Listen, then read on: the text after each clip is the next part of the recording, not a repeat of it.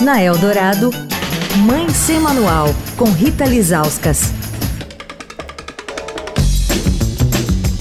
Oi, gente, Mãe Sem Manual de volta. Essa semana falando sobre férias escolares, momento mais esperado pelas crianças, pelos adolescentes e às vezes até pela gente, pelos pais, né? O acampamento Rap Lago lançou um manual do acampante nas redes sociais, que é direcionado para pais e quer tirar todas as dúvidas que surgem quando a gente pensa em mandar nossos filhos para o acampamento. A gente está passando essa semana com o Vitor Cunha, que é diretor de marketing do Rap Lago, está tirando as principais dúvidas sobre o assunto e hoje a gente vai falar sobre a segurança dos nossos filhos nesses lugares, no acampamento. É uma segurança que não é só física, mas também emocional. Como é que vocês lidam com isso, Vitor? Legal, é um tema super sério, né? A gente tem inúmeros procedimentos de segurança aqui, a gente tem um mapa de risco extremamente detalhado, né?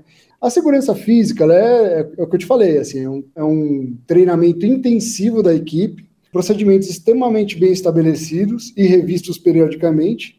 A gente tem a equipe de primeiros socorros, né? A gente tem guarda-vidas e, e a equipe de monitoria também é treinada para isso. Aí, quando a gente vai falar, pensar um pouco na segurança psicológica, que eu acho que ela é muito importante, né, nesse período que a gente está vivendo, principalmente, a gente combina e mostra quais são as regras, né? Então, essas regras são conhecidas por todos, né? Estou falando das crianças, dos jovens, da nossa equipe, e com isso todos se sentem mais confiantes de levar algum incômodo para a nossa equipe, para subir.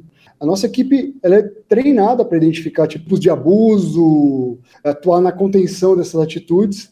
E durante a programação, a gente sempre tem monitores e os gestores em todas as atividades e espaços. As crianças, a qualquer momento, elas podem pedir para ligar para os pais.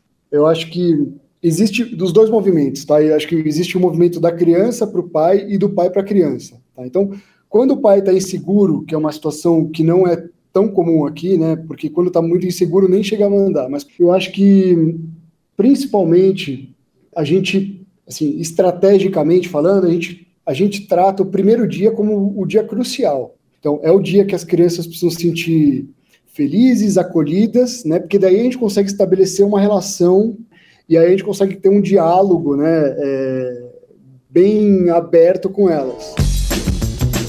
Ó, esse manual do acampante para pais está nas redes sociais do Rap Lago. Quer falar com a coluna? Escreve para mãesemanual@estadão.com. Rita Lisauskas para a Rádio Eldorado, a rádio dos melhores ouvintes. Você ouviu Mãe Sem Manual com Rita Lisauskas.